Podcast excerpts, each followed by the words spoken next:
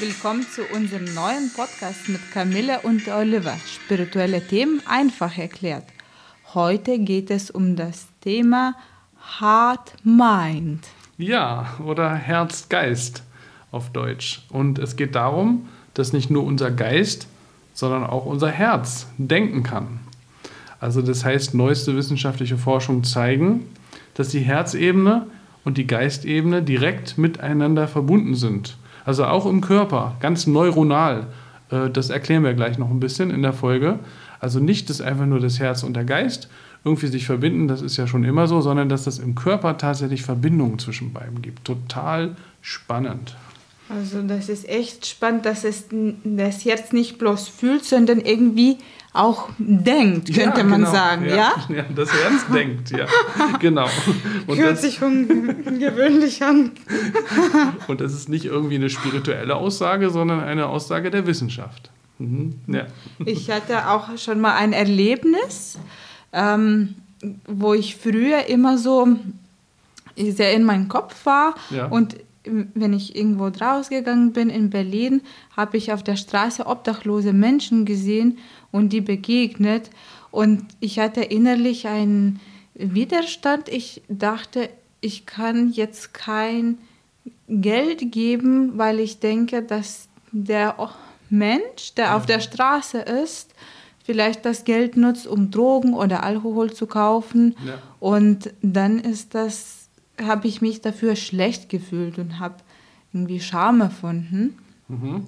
Für mich, also du dachtest, du würdest dann mitschuldig sozusagen, wenn du ihnen Geld gibst und sie was machen, was nicht gut ist sozusagen, ja? Was mhm. nicht gut ist mhm. und äh, ich habe auch in meinem Freundeskreis auch beobachtet, dass voll viele das ablehnen. Sie cutten einfach die Energie, mhm. weil sie sich damit nicht richtig beschäftigen ja, wollen. Verstehe. Mhm. Ja. Und letztens habe ich das nochmal durchgedacht und dachte, okay, ähm, nicht, ich kann alles nicht kontrollieren, obwohl ich ja. das wollen vielleicht würde. Ja, ja. Und ich gehe jetzt in mein Herz rein und spüre, ob ich den Menschen was geben möchte oder nicht. Und dann mhm. hatte ich tatsächlich eine Begegnung in Gneisenauer Straße, da an der U-Bahn-Station. Mhm. Und da kam ein Mann, der obdachlos war, runter und meinte ganz hektisch, ich muss was trinken, ich muss ganz viel was trinken, ich habe okay. Durst, ich kann nicht mehr, ich okay. kann nicht mehr. Ja, ihm ging es nicht gut wahrscheinlich, ne? Mhm. Ja, mhm. und dann ja. mhm. dachte ich, okay, ich will jetzt was sofort was tun. Das war so eine ja. Energie. Ach, verstehe. Und dann waren wir zusammen bei dem Automaten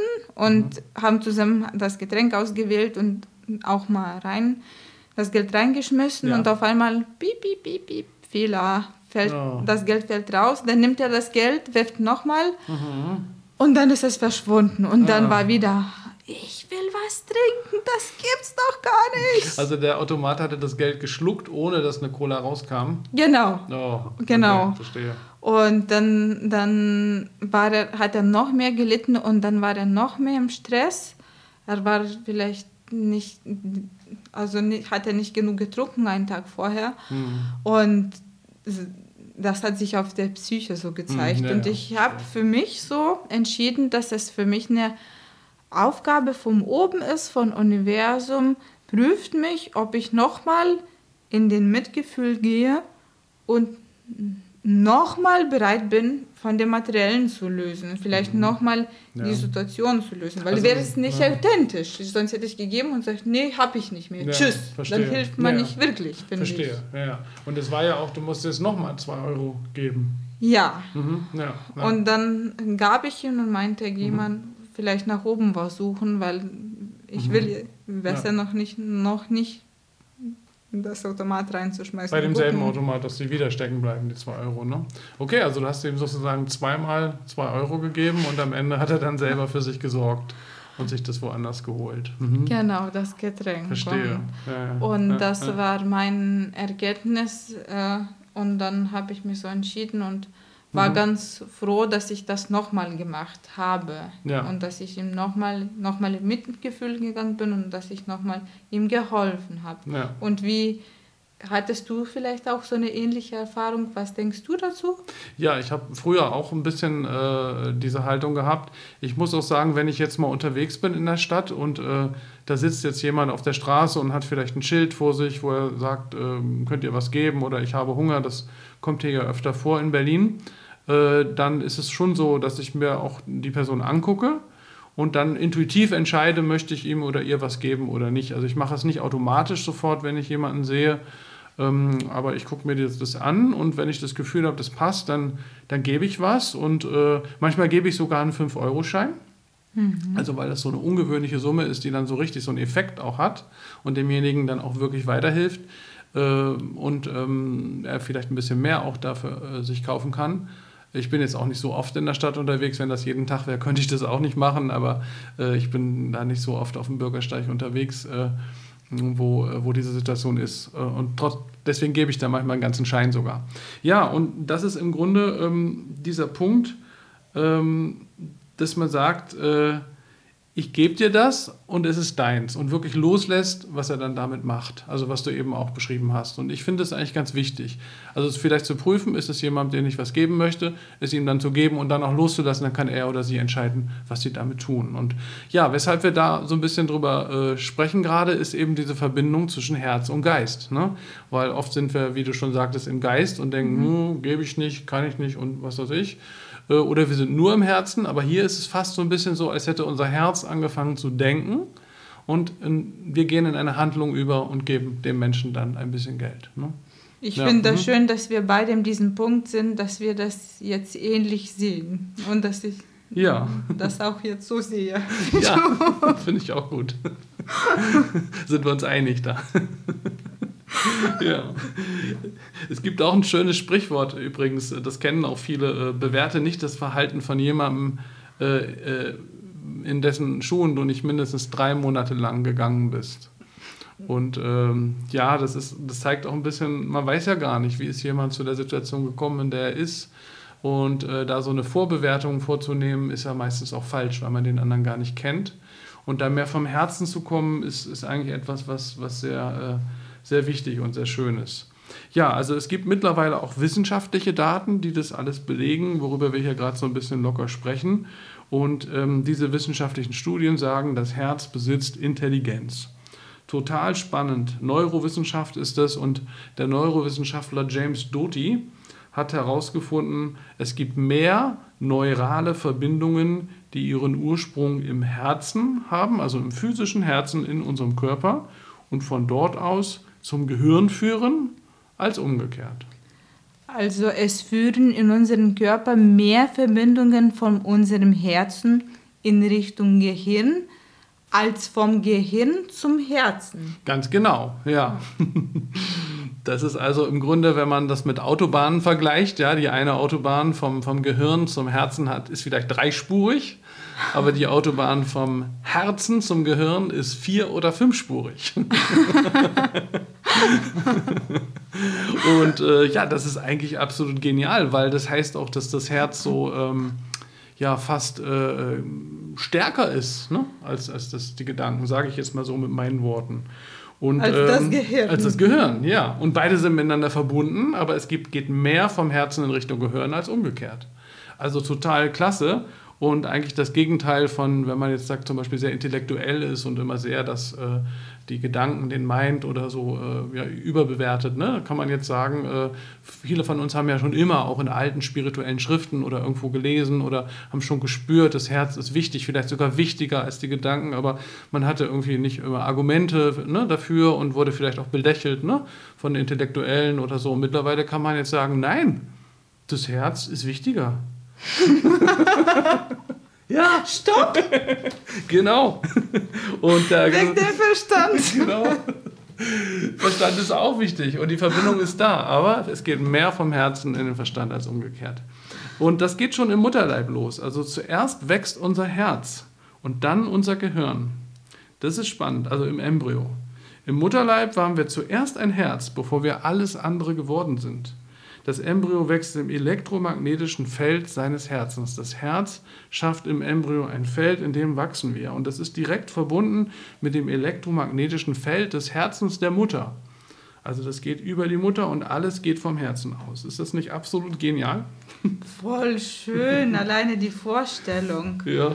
Auch wenn ich mir Reiki gebe, fühle ich mich auch sehr mit am meisten mit dem Herzen verbunden und auch manchmal wenn, beim Klangschalentherapie, auch wenn man die Körperschalen auf den verschiedenen ja. Körper hinlegt, ja. meistens nehmen auch sehr viele Klientinnen wahr, wie sich das Herz richtig öffnet und vibriert und mhm. sagen, oft, ich hatte am meisten äh, die, die Verbindung ja. zu meinem Herz. Und mhm. die Schale, die auf mein Herz lag, die war am intensivsten, am, ja. am gefühlvollsten. Also Schön, das klingt total spannend. Äh, wir haben ja auch mal darüber gesprochen. Ich habe ja bislang noch gar keine äh, Behandlung von dir bekommen, mal mit Klangschalen oder mit Soundtherapie, was du ja auch anbietest.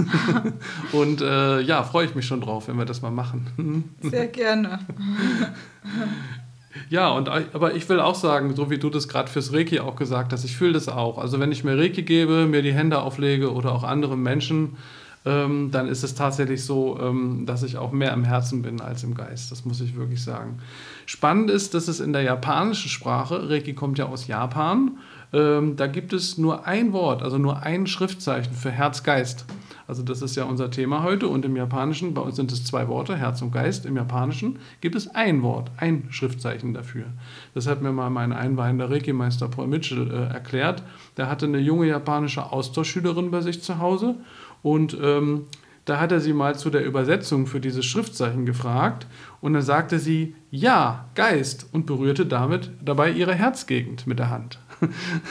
also sie sagte Geist, aber berührte ihr Herz. ja. Wir würden dann wahrscheinlich den gleich den Kopf berühren und genau, sagen, ja, ja. das ist der Geist. Der Geist, der Verstand und unsere Hand geht sofort an die Stirn Stimmt. oder an den Kopf, genau. Und äh, die Japanerin hat äh, das Wort Geist gehört und hat ihre Hand aufs Herz gelegt. Das ist cool. Und ähm, das zeigt diese Verbindung, die es im, in der japanischen Kultur zwischen Herz und Geist schon ganz automatisch, also auch schon in der Sprache sozusagen gibt. Und ich habe das Gefühl, dass wir wollen immer mhm. ähm, das also trennen. Ja, ja. Den Geist und den Verstand. Mhm. Und immer ja. logisch mhm. ja. begründen. Und das kann man auch, finde ich, eher wenig logisch begründen, wozu sich dein Herz entscheidet. Ja, das kann man nicht beeinflussen. Ja. Auch ob wieder ob das Essen ist oder eine Begegnung oder ein Mensch. Es zu einem zieht es mehr, zu anderen nicht so. Und genauso ist es beim anderen Essen oder bei Reisen, ja. mhm. bei Kleidung, bei sehr, sehr vielen Sachen. Man kann das nicht sagen, woher es kommt. Und das finde ich interessant. Dann kann man das nicht so kontrollieren. Ja. ja. Und im Verstand kann man immer sehr viel kontrollieren und wissen und man hat dann die Sicherheit. Ja. Wir haben ja bei der Reiki-Methode auch ähm, eine Erläuterung von dem Begründer äh, der Reiki-Methode, Mikao Usui. Und der sagt, der wahre Zweck der Reiki-Methode ist es, den Herzgeist zu korrigieren den Körper gesund zu halten und ein glückliches Leben zu führen. Ja, das ist ja schon mal ein sehr gutes Ziel, äh, was eigentlich fast alles sagt, worum es geht. Und interessanterweise taucht auch hier der Begriff Herzgeist auf. Und Herzgeist korrigieren, was ist damit gemeint? Ja, also der Herzgeist ist ja erstmal nicht von alleine gut drauf. Kann er sein, aber nicht immer. Sondern es gibt auch das, was wir alle kennen, äh, alle Menschen, aber insbesondere wir, die wir spirituell praktizieren und dann immer genau damit zu tun haben, der Monkey Mind. Also der ruhelose, genau dieser überspannte, ruhelose, hin und her wandernde Geist, der uns nie zur Ruhe kommen lässt und der irgendwie immer da ist, auch wenn wir Reiki machen, wenn wir meditieren, irgendwie so ein bisschen im Hintergrund da ist. Manchmal ist er weg, aber jeder, der das macht, weiß, eine Minute ist schon viel. Ne? Und äh, Hauptsache, er hält sich so ein bisschen im Hintergrund. Ähm, dann darf er auch da sein, aber er soll halt nicht übermächtig werden. Und dieser Monkey Mind ist sozusagen, weil man eben nicht einfach über längere Zeit über an gar nichts denken kann, ähm, dann ist da, kommt immer wieder dieser Monkey Mind. Zweifel, Störungen, unnötige Überlegungen. Ne? Ist das jetzt richtig? Ist es nicht vielleicht langweilig? Sollte ich nicht vielleicht was anderes machen? Und das muss man eben manchmal korrigieren, ähm, sagt Losui. Ja. Das habe ich auch manchmal abends, wenn ich meditiere oder wenn ich mir Reiki gebe, dass da auch Gedanken oder Sorgen kommen oder irgendwas, mhm. was ich nicht erledigt habe oder was ich noch machen muss oder wie es weiterläuft, wie sich das weitergibt, dass man so große, also an, angespanntes Gefühl ja. fühlt. Mhm.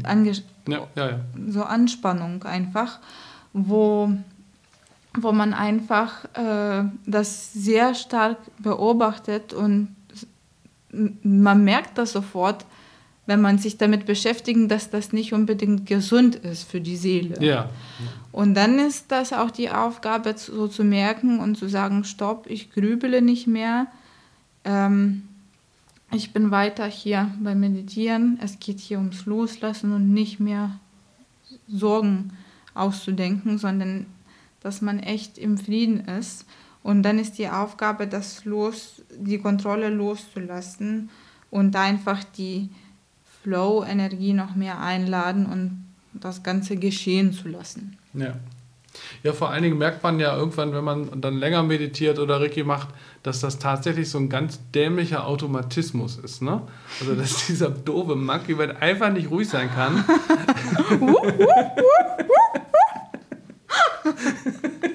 ist er wieder da? Oh oh.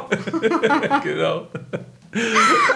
Und es ist ja auch okay, dass er da ist. Wir wollen ja nicht gegen ihn kämpfen. Wir sagen ja nicht, du darfst nicht da sein, aber er drängt sich halt immer auf, auch wenn man mal Ruhe haben will von ihm. Ne? Das ist der Punkt sozusagen. Und äh, damit irgendwie umzugehen, ist eben eine der wichtigsten Aufgaben für die spirituelle Entwicklung. Und da gibt es übrigens im Japanischen auch ein Schriftzeichen für. Das heißt dann nur Geist, nicht Herzgeist.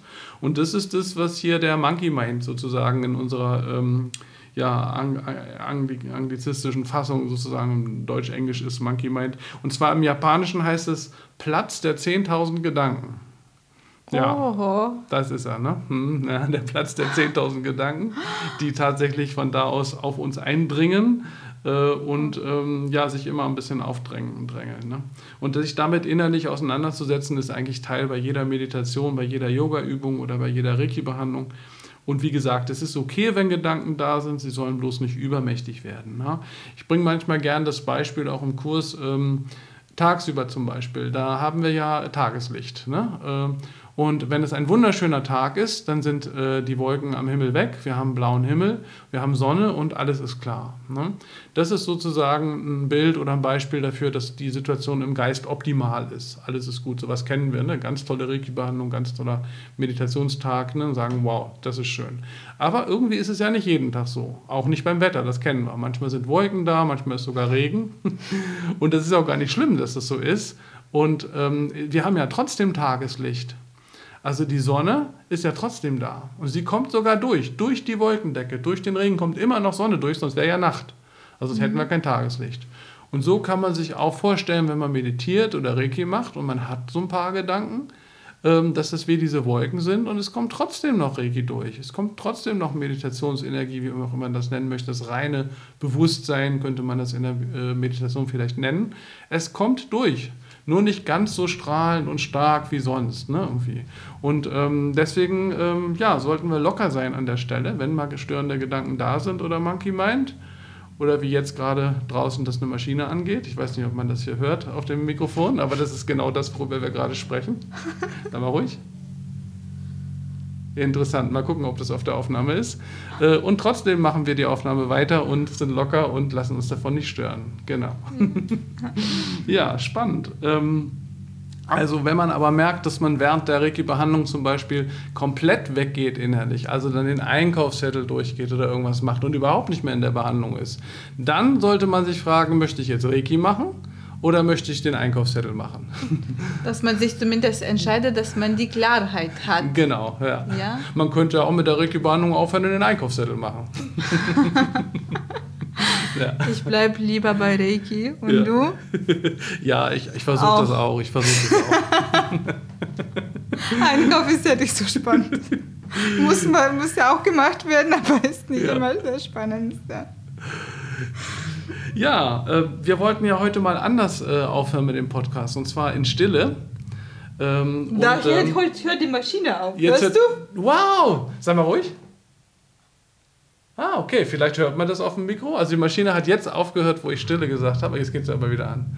Also wir haben hier mit dem Monkey Mind draußen zu tun mit irgendeiner Maschine, aber das soll uns nicht stören. Ähm, und ähm, wir machen das jetzt tatsächlich mal so, ähm, wie wir das vorhatten. Wir machen zum Ende dieses Podcasts mal ausnahmsweise eine Minute Stille. Wir legen uns eine Hand aufs Herz und eine auf den Kopf. Und wir sitzen mit euch, auch liebe Zuhörerinnen, liebe Zuhörer, mal zusammen einen Moment in Stille.